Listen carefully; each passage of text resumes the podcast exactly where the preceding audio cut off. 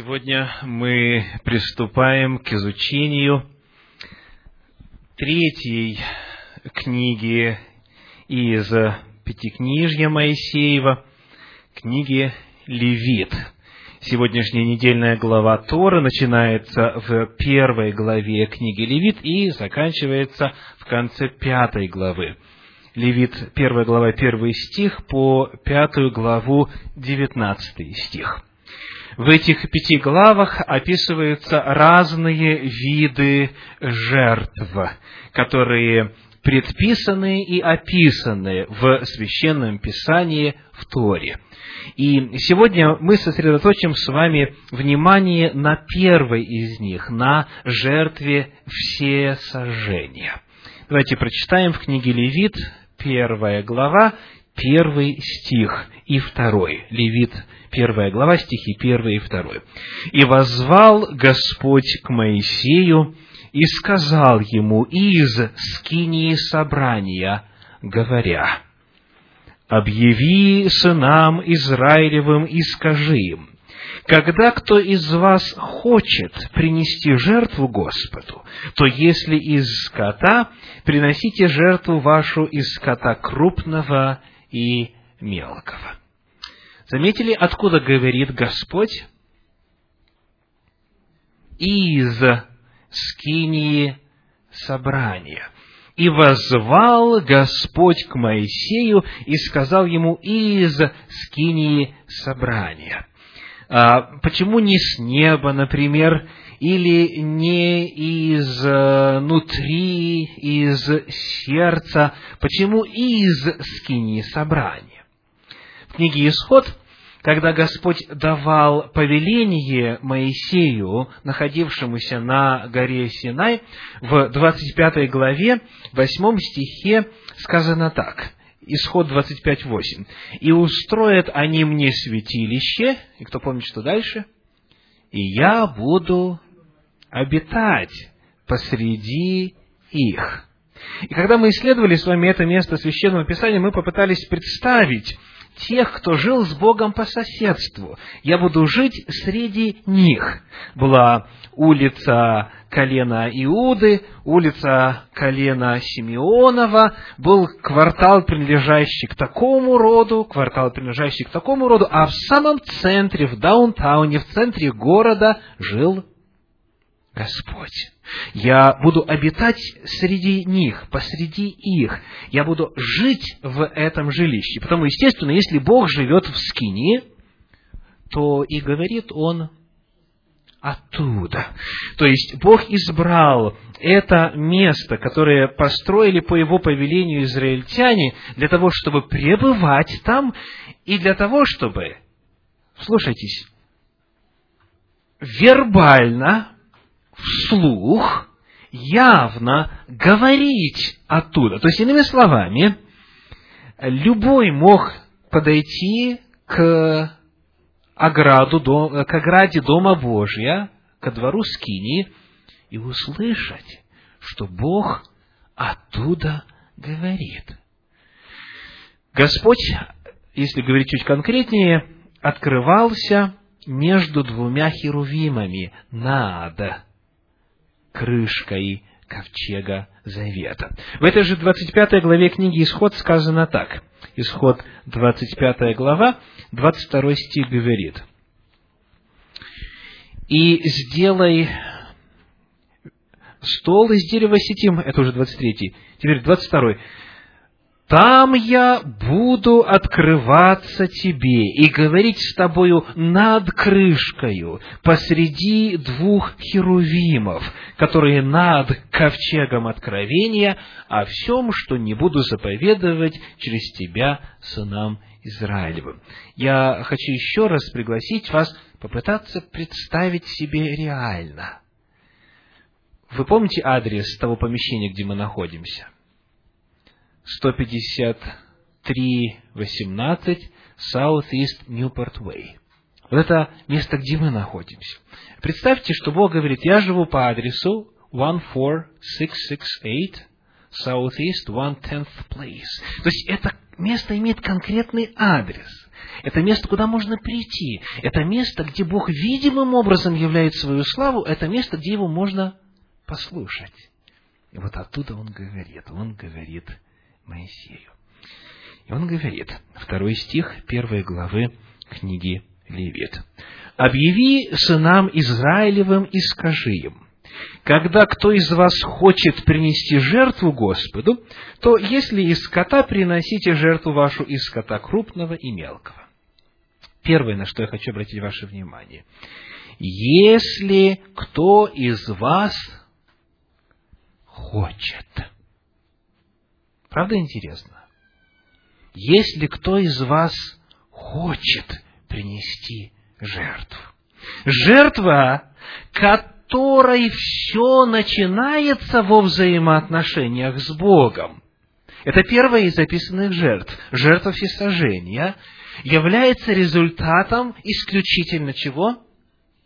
Желания человека. Обратите внимание, не безысходности, не крайней нужды, не повеления, не приказа, а именно желание человека. Если кто из вас хочет, если кто из вас хочет, то есть ничто не обязывало человека приносить жертву всесожжения, кроме его собственной воли, кроме его собственной совести. Второе, что интересно отметить здесь, это слово «жертва».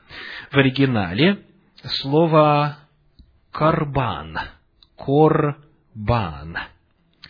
И это слово «корбан», «жертва», образовано от корня «карава», от глагола «карав», который означает, э, от корневой основы «карав», которое означает «приближаться» или в форме прилагательного «близкий». Итак, Жертва, таким образом, понимается как средство сближения или соединения с Богом. Принесению жертвы, как э, пишет один из комментаторов Торы Абарбанель, принесению жертвы должны предшествовать чувство благодарности Всевышнему или раскаяния в совершенном проступке – и сам процесс принесения жертвы должен приблизить мысли и чувства человека к осознанию и восприятию божественного присутствия. Итак, первое. Кто захочет, это добровольно. Никто не заставляет. Бог никогда не принуждает служить себе. Кто захочет принести, тот может, принеся жертву, что сделать? Приблизиться ко мне, соединиться со мной. Карван от корня карав, что означает близкий. Кто из вас помнит, где в Библии встречается это слово? Да, карван. Так? Да, в Новом Завете. Давайте посмотрим э, Евангелие от Марка, седьмую главу. Угу. Давайте прочитаем. Марка, 7 глава, стихи с 9 по 13. Марка, 7 глава, с 9 по 13.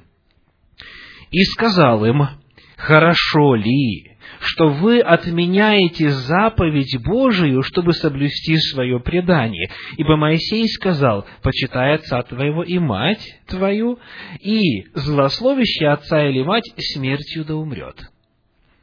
А вы говорите, кто скажет отцу или матери, матери карвана, то есть дар Богу то, чем бы ты от меня пользовался, тому вы уже попускаете ничего не делать для отца своего или матери своей, устраняя Слово Божье преданием вашим, которое вы установили, и делайте многое сему подобное. Человек говорит, карван – то есть, вместо того, чтобы поддерживать финансово своих родителей по пятой заповеди, тех, кто уже находится в нужде, тех, кто находится в престарелом возрасте, как чуть позже апостол Павел напишет о том, что детям и внукам нужно учиться почитать своих родителей и не обременять финансово церковь. Так вот, вместо этого человек говорит, я эти деньги, эти средства отдам в храм карван Богу. и все, я тогда свободен от своих обязанностей по отношению к родителям. То есть, вот это основное а, значение термина «карван», то, что сближает меня с Богом. И они говорят, а, в первом веке, некоторые из законоучителей, если человек что-то Богу дает, то это лучший способ к Нему приблизиться. А Иисус Христос ставит вопрос по-другому. Нет, если вы родителей почитаете, если вы финансово им помогаете, когда они в престарелом возрасте находятся, то это вас приближает к Богу. Почему? Потому что это Божья заповедь. Итак, а, понятие корвана или корбана, жертвы, обозначает способ, способ приближения, способ присоединения к Богу. И вот а, само начало повествования о жертве подается таким достаточно будничным языком. Если кто захочет принести жертву. То есть, а, вместо того, чтобы, например, месяц сей да будет главным месяцем среди месяцев года. В двенадцатый день такого-то месяца нужно сделать то-то и то-то, а, где очень четко и строго все расписано, Здесь об этом говорится как о чем-то, ну, привычном, понятном, уже осуществляющемся, уже совершающемся. То есть об этом говорится как о, о том, что у людей может появиться такое желание. Если кто это захочет сделать, пусть сделает так. Теперь вопрос. Где впервые в Священном Писании упоминается жертва всесожжения? То есть мы видим, что на момент, когда Господь дает эти законы Моисею, это воспринимается как обычное дело. Это не новое. У патриархов жертва всесожжения была привычным делом тоже. Ну, давайте посмотрим на хотя бы два примера. Бытие 8 глава, 20 стих. Бытие 8 глава, стих 20 описывает Кого? Ноя. Бытие, восьмая глава, двадцатый стих, говорит, «И устроил Ной жертвенник Господу, и взял из всякого скота чистого и из всех птиц чистых, и принес вовсе сожжение на жертвеннике». Оказывается, еще Ной знал о жертве всесожжения. Так? Откуда Ной мог знать? Закона еще не было пока, правда? В написанном виде. Мы видим, что Ной, который назван праведником, праведник по определению это тот, который выполняет заповеди Божьи, знает, как приносить жертву всесожжения. Причем, смотрите, если вы слушали внимательно, вы обратили внимание на то, что не во всякой жертве можно было птиц приносить. Правда? А вот в жертву всесожжения можно было птиц приносить. Кого приносит Ной? Давайте прочитаем еще раз. Из скота чистого и из птиц чистых. Мы видим, что он идет по книге Левит. Он приносит в соответствии с законами Торы, хотя их еще нет в записанном виде. Патриархи знали и соблюдали Тору задолго до того, как она появилась в записанной форме.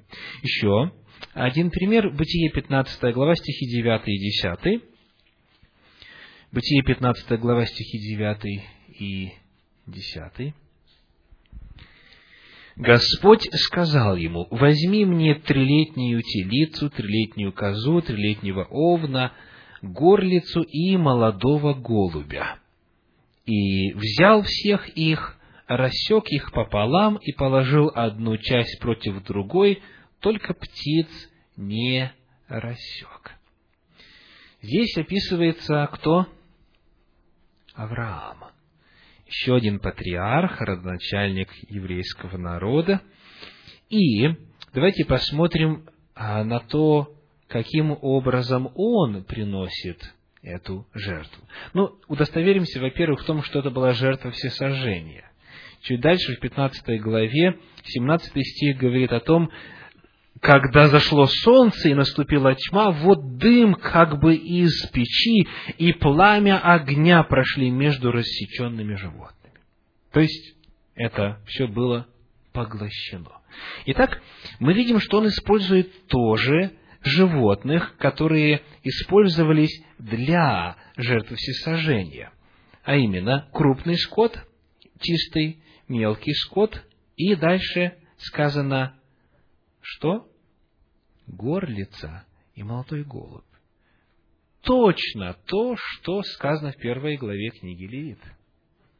Теперь очень интересно, Господь не говорит э, Аврааму, что нужно делать с этими животными. Да, он говорит, я еще раз почитаю, Господь сказал ему, возьми мне трилетнюю телицу, трилетнюю козу, трилетнего овна, горлицу и молодого голубя. И вот что делает Авраам. Он взял всех их и рассек. Давайте посмотрим, что происходило с животными в соответствии с первой главе книги Левит.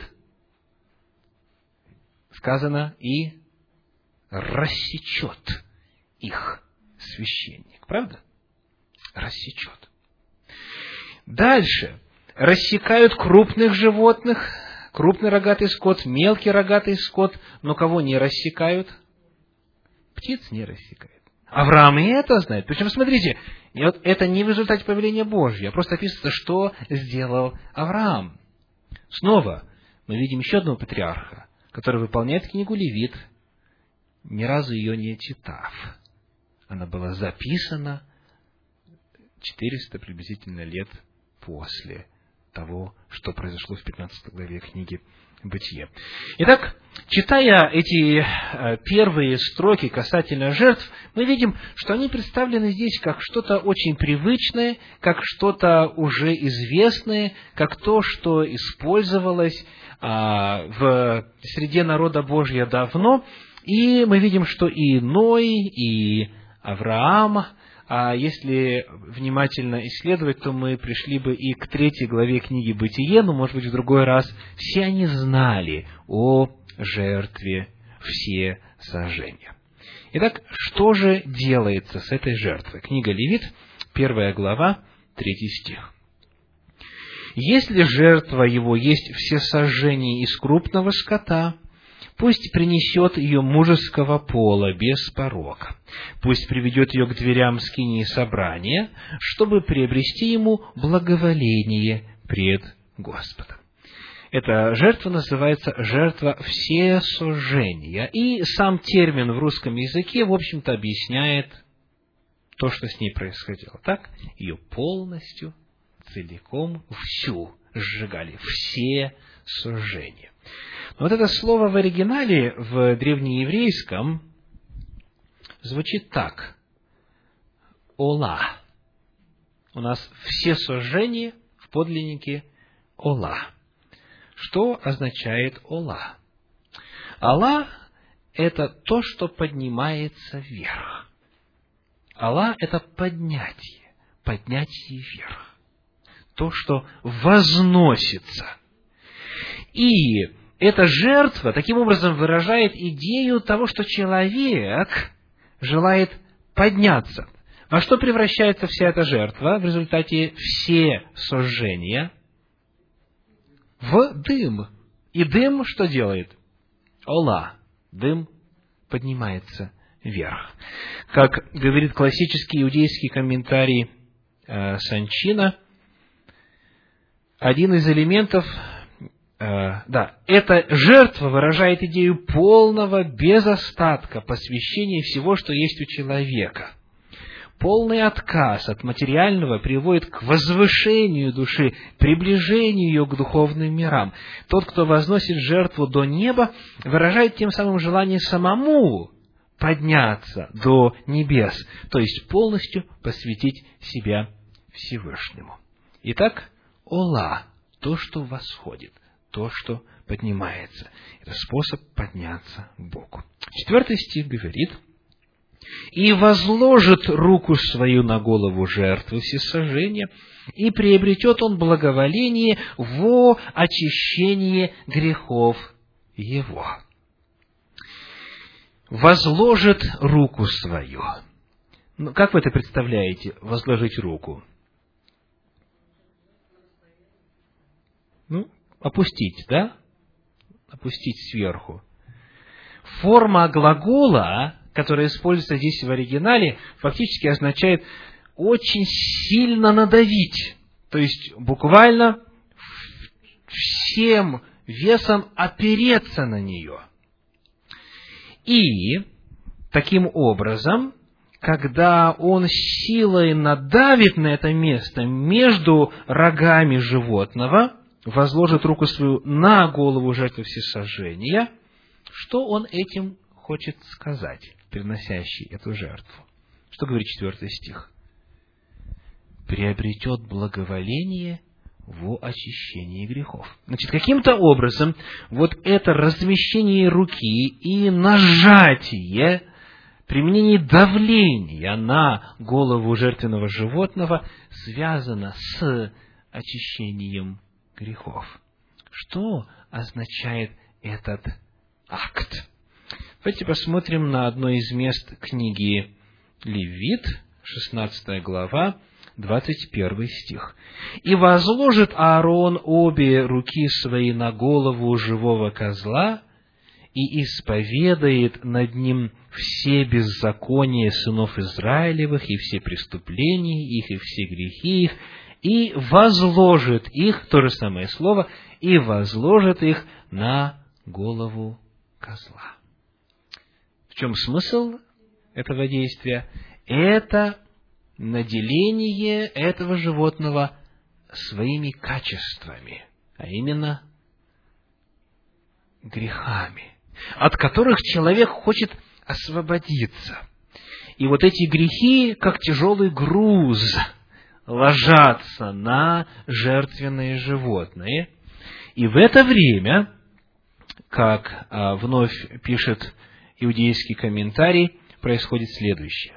Возложение рук на животные, предназначенное быть грехоочистительной жертвой, сопровождалось произнесением исповеди.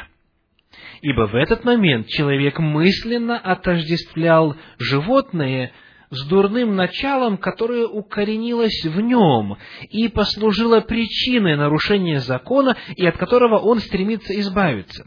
Я хочу подчеркнуть, что я читаю строки э, традиционного иудейского комментария. Смотрите, как часто дело представляется. Иногда представляется, что в Ветхом Завете была установлена, установлена бессмысленная, механическая, а, формальная система жертвоприношений, каких-то действий, каких-то церемоний, которые не понимались и которые просто механически, автоматически выполнялись. Но когда мы читаем, как в иудаизме понимались эти жертвы, мы находим нечто абсолютно иное. Смотрите, возложение рук, говорит комментарий, представляло собою отождествление дурного начала, которое в человеке, и попытка или способ перенесения его на животного. То есть в иудаизме было понимание того, что благодаря этому возложению рук, благодаря исповеди, человек освобождается, избавляется от греха, и этот грех переходит на животное. Жертва без раскаяния и молитвы считалась лишенной всякого смысла. По-прежнему я читаю комментарий Санчина. И уподоблялась простому убою скота. Мудрецы Талмуда, давая определение таким жертвам, пользовались словами книги Мишлей. Значит, Мишлей – это притчи. Притчи 15.8, где сказано «Жертва злодеев отвратительна для Всевышнего». Давайте я прочитаю, как в синодальном переводе это сказано. Книга притчи 15.8. Притчи 15.8 говорит. Жертва нечестивых – мерзость пред Господом, а молитва праведных благоугодна Ему. Итак, Считается, что если в этот момент нету исповеди, нету раскаяния в своих грехах, нету исповедания своих грехов, нету этого акта переложения греха с человека на животное, то тогда это простое отнятие жизни у животного. Это простой убой скота. И цитируется притчи 15.8, где говорится «жертва нечестивых – мерзость пред Господом». И она противопоставляется чему? А молитва праведных благоугодна Ему. Жертва – молитва.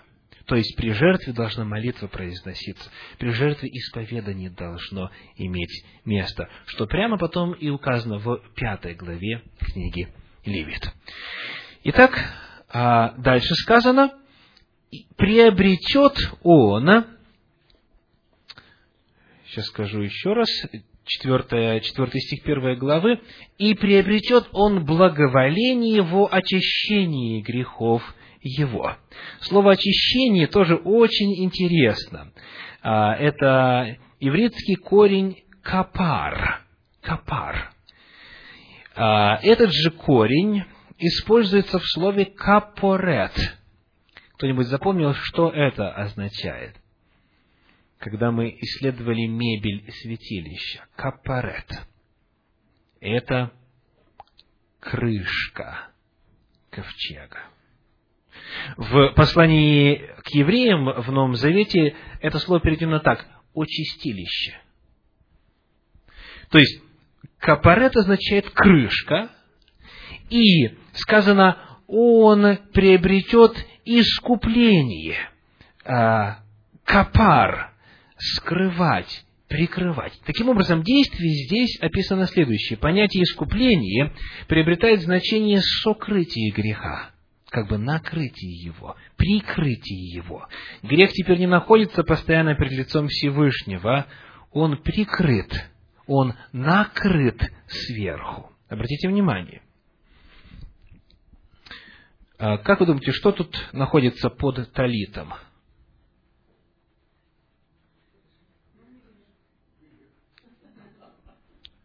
Ну, что-нибудь есть или нет? Что, кафедра есть, правда? Откуда вы знаете?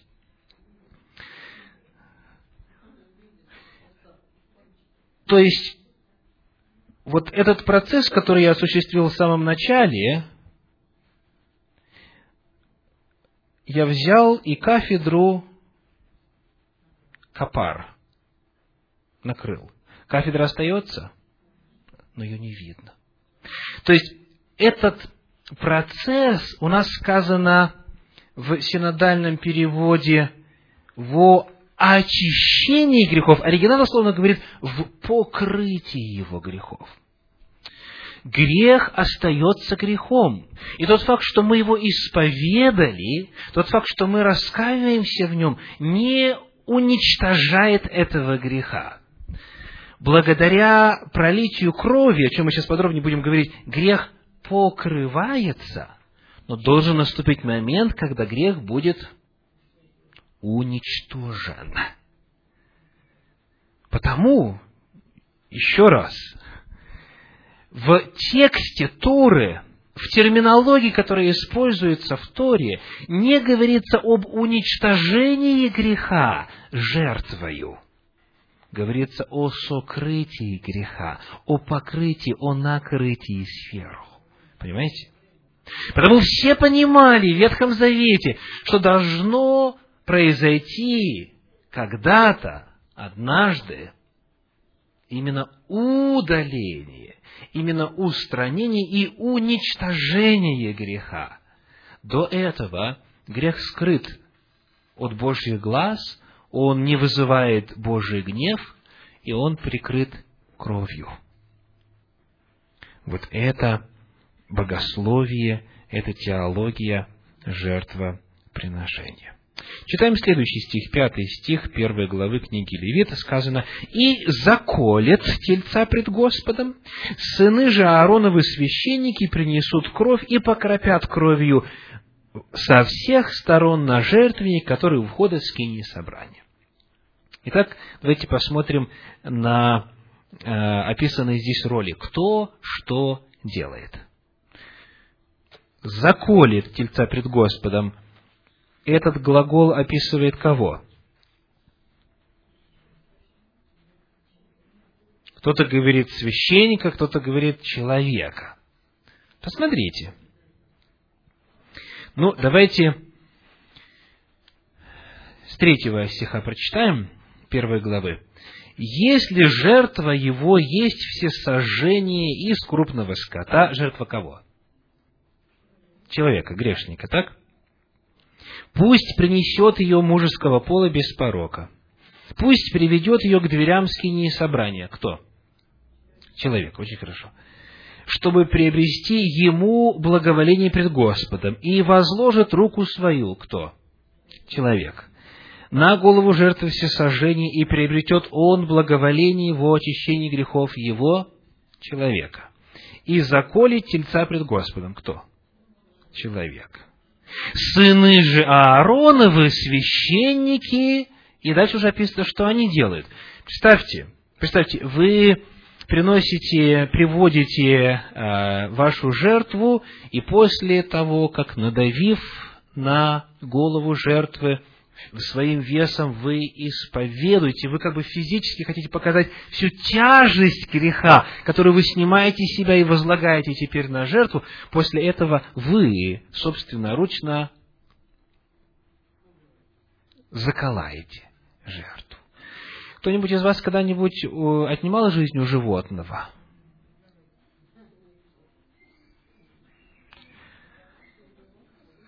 Насколько это приятное дело? Тяжело. Да, есть, конечно, те, кто профессионально этим занимается, и потому-то они нам и нужны, эти профессионалы, потому что средний человек э, очень плохо переносит это. То есть отнять жизнь у того, кого ты кормил, кого ты растил, кого на пастбище водил и так далее, и так далее, а, это тяжелое дело но тем не менее он сам должен заколоть эту жертву для того, чтобы а, обрести очищение. То есть Бог таким образом показывал, что грех представляет собой очень серьезную проблему. Грех представляет собой весьма отвратительное действие, последствия которого крайне неприятны и болезненны. Да, он переложил грех себя на жертвенное животное, но он теперь становится убийцей этого невидного животного. Представляете, насколько ярко и основательно человек чувствовал истину, которую многие э, христиане сегодня просто так выучили наизусть и цитируют «возмездие за грех смерть». Это для многих всего лишь идея. Для человека, жившего в эпоху действия системы жертвоприношения, это была реальность. Возмездие за грех смерть. Он ее видел, наблюдал и был ее причиной. Он понимал, что это он причина смерти этого животного. И вот затем сказано, сыны же Аароновы священники принесут кровь и покропят кровью со всех сторон на жертвенник, который у входа скини собрания. То есть, давайте последим путь. Грех человека переносится на животное. И затем это животное, потому что оно теперь становится носителем греха, оно заколается. Кровь этого животного теперь брызгается на все стороны жертвенника. Таким образом, на дворце или на дворе Божьем, а, как сказали бы американцы сегодня, а, front yard, да, на переднем дворе у Бога скапливаются грехи. То есть, иными словами, Бог говорит, если вы грешники, приходите ко мне. Вы снимаете грех себя, а я оставляю его у себя. Некоторые жертвы, как мы видели дальше, и шли дальше еще, да, кровь входила куда? Прямо во святилище и брызгалась на завесу, которая отделяла святое от святого святых. Мы пока говорим о жертве всесожжения. Но даже здесь она, она показывает, что Бог в Ветхом Завете брал на себя грех, освобождая человека он накапливал у себя эти грехи. То есть Бог был готов оскверниться грехом, чтобы в его жилище жил или накапливался грех, но человек уходил прощенным. Дальше сказано, первая глава Левит, шестой стих, «И снимет кожу жертвы всесожжения и рассечет ее на части». Читая пятнадцатую главу книги Бытия, мы видели, что тоже делал Авраам, да? Давайте посмотрим, а каков смысл этого действия. Что значит рассечь? И зачем нужно было рассекать? Итак, Авраам взял и рассек этих животных, и в древнееврейском рассекать звучит так. Карат. Карат, значит, рассечь. И а, что было таким образом результатом всего этого действия? Он рассек, потом прошел между ними этот огонь. Книга Бытие, 15 глава, говорит, в тот день, 18 стих, что произошло? Заключил Господь завет с Авраамом. У нас в русском языке завет заключают, а оригинал говорит так, в тот день разрубил Господь завет с Авраамом. В древнееврейском заключить завет значит, звучит так, карат берит, то есть дословно разрубить завет, рассечь завет. И а, речь идет вот о чем. В древности, когда заключался договор между а, сюзереном и вассалом, то есть между главным правителем и подчиненным правителем какого-то местного уровня, то тогда вот этот вот вассал, рассекая животных, проходил между ними и говорил, пусть со мною произойдет то же самое, пусть меня рассекут твои боги, если я нарушу этот завет. То есть, а, завет всегда разрубался. При заключении завета разрубалась жертва, рассекалась жертва. Итак, заключить завет значит что? Разрубить завет. Потому, когда приносится жертва всесожжения, она означает что? Заключение завета. Она означает заключение завета. Ной вышел из ковчега, принес жертву, и Господь говорит, я поставляю завет.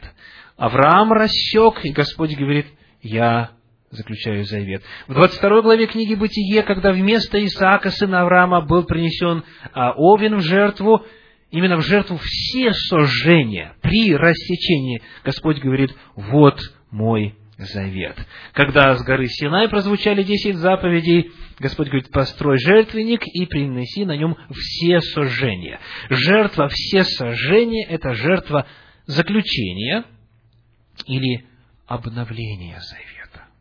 Заключение или обновление завета. Итак, давайте теперь вернемся к э, самому началу. Второй стих говорит, «Объяви сынам Израилевым и скажи им, когда кто из вас хочет принести жертву Господу, то пусть делает то-то и то-то. Завет с Господом заключается на основании чего? Желания человека, на основании воли человека. Жертва всесожжения, которая приносится при разрубании завета, потому она рассекается на части по инициативе человека, которая является, в свою очередь, откликом на Божью инициативу. Итак, не по принуждению, не по безысходности, а по доброй воле заключается завет с Господом. Дальше девятый стих говорит – а внутренности жертвы и ноги ее вымоет он водою, и сожжет священник э, все на жертвеннике. Это все сожжение, жертва, благоухание, приятное Господу. И вот эта фраза «благоухание приятное Господу» повторяется еще несколько раз в этом повествовании. Ну, в частности, например, в 13 стихе сказано так, «Это все сожжение, жертва, благоухание, приятное Господу», и то же самое в 17 стихе. Когда-нибудь задавали вопрос о том, почему эти слова используются? Это благоухание. Кто-нибудь из вас когда-нибудь вдыхал запах? Нет не жареного, а горелого мяса. Приятный запах. Представляете? То есть именно, именно горелого, сгоревшего мяса, сгоревшей плоти. Отвратительнейший запах. Отвратительнейший. Почему сказано, что вот когда это все сожжение осуществляется, то это благоухание, приятное Господу. Давайте посмотрим на используемые здесь слова. Неужели Бог получает удовольствие, вдыхая дым горящей туши животного? Первое слово, которое у нас переведено как благоухание – является переводом древнееврейского слова «рейха». «Рейха», обратите внимание, дословно означает «запах». Не благоухание, а именно запах. Вот как оно используется в книге Бытие, 27 глава, 27 стих. Бытие 27, 27. «И ощутил Исаак запах от одежды его, и благословил его и сказал, вот запах рейха, запах от сына моего, как запах от поля, который благословил Господь. То же самое слово. То есть, а, когда престарелый патриарх Исаак ощутил запах, это был приятный запах поля. Так, еще один пример. Иеремии 48 глава 11 стих сказано, Маав от юности своей был в покое, сидел на дрожжах своих, и не был переливаем из сосуда в сосуд, и в плен не ходил, оттого оставался в нем вкус его, и запах его не изменялся. То же самое слово «рейха». Значит, какой образ здесь? Сидел на дрожжах своих, из сосуда в сосуд не переливался. Э, какая картина рисуется? Картина чего? ну, картина брожения. Так? И когда, когда в одном сосуде что-то долго находится в состоянии брожения, приятный запах. То есть, смотрите, рейха может быть приятным запахом, как от поля, которое благословил Господь, может быть неприятным запахом. Но само это слово нейтрально, просто запах. Запах. В древнееврейском есть слово, которое означает именно а, благоухание, и это древнееврейское слово «босем». «Босем» переводится именно как аромат, приятный запах, благоухание. Книге Исход, 25 главе 6 стих говорит «Елей для светильника и ароматы для елея помазания и для благовонного курения». Вот здесь вот это слово «босем» переведено как «ароматы» или Исайя 3.23 будет вместо благовония зловоние. Вот здесь слово благовоние в синодальном переводе, как и в книге Левит. Но оно является уже переводом древнееврейского слова босем, не рейха. Итак, чтобы вас не утруждать чересчур древнееврейскими словами, еще раз подытожим. Используемое в оригинале слово не означает благоухание. Оно означает что? Запах. Теперь, какой же этот запах? Посмотрим на термин, который обозначает качество этого запаха. В исследуемом отрывке используется слово, древнееврейское слово «нихоха». «Нихоха». И оно означает следующее. Успокаивающий, смягчающий, транквилизующий успокаивающий, смягчающий, транквилизирующий, точнее, транквилизирующий. Что это будет означать? Когда раздается запах этого сгорающего жертвенного животного. Этот запах, это не благоухание. Этот запах действует на Бога как успокаивающее, смягчающее, транквилизирующее. Почему? Скажите, каково, каково естественное Божье чувство по отношению к греху? Какова Божья реакция на грех, проблема которого решается принесением этой жертвы? Гнев. Гнев. Так? То есть, Священное Писание говорит, а, закон вызывает гнев, потому что во свете закона видно, что человек грешен, и грех это самое отвратительное, что есть в природе, самое отвратительное, самое мерзкое для Бога. И потому представьте, когда Бог видит, что человек, осознав свой грех, приносит жертвенное животное, поступает правильно, в соответствии с Божьим законом, раскаивается во грехе, исповедует свой грех пред Господом. И потом, когда этот дым поднимается, то для Бога этот запах очень приятен. Не в смысле его благоухания, как у нас сказано, ведь это, к сожалению, уводит нас совсем в другую сторону, а в смысле того, что Бог смягчается, и а, его, а, его чувства меняются с гнева на милость. С гнева на милость, потому что покаяние перед нами, потому что, потому что дым это результат целого процесса. Не запах, а результат покаяния, исповеди, перенесения греха, молитвы, просьбы о прощении, принесения жертвы в соответствии с волей Божьей и ее вознесения Ола, когда дым восходит Господу. Как говорит известный средневековый комментатор Торы Рамбам, горение жертв на костре – называется приятным запахом для Всевышнего, поскольку оно служит инструментом устранения дурных желаний из нашего сердца. Всевышнему приятно то воздействие, которое производит жертва на человека. Комментатор, известный в иудаизме весьма. Обратите внимание, насколько глубоким, емким и правильным было понятие о жертве, понимание сути и механизмов жертвы. Ну и последнее. Кто в состоянии принести тельца? Сколько сегодня телец стоит живой?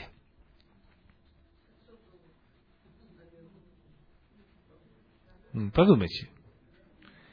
Скажем так, немало, не буханка хлеба, правда? Угу.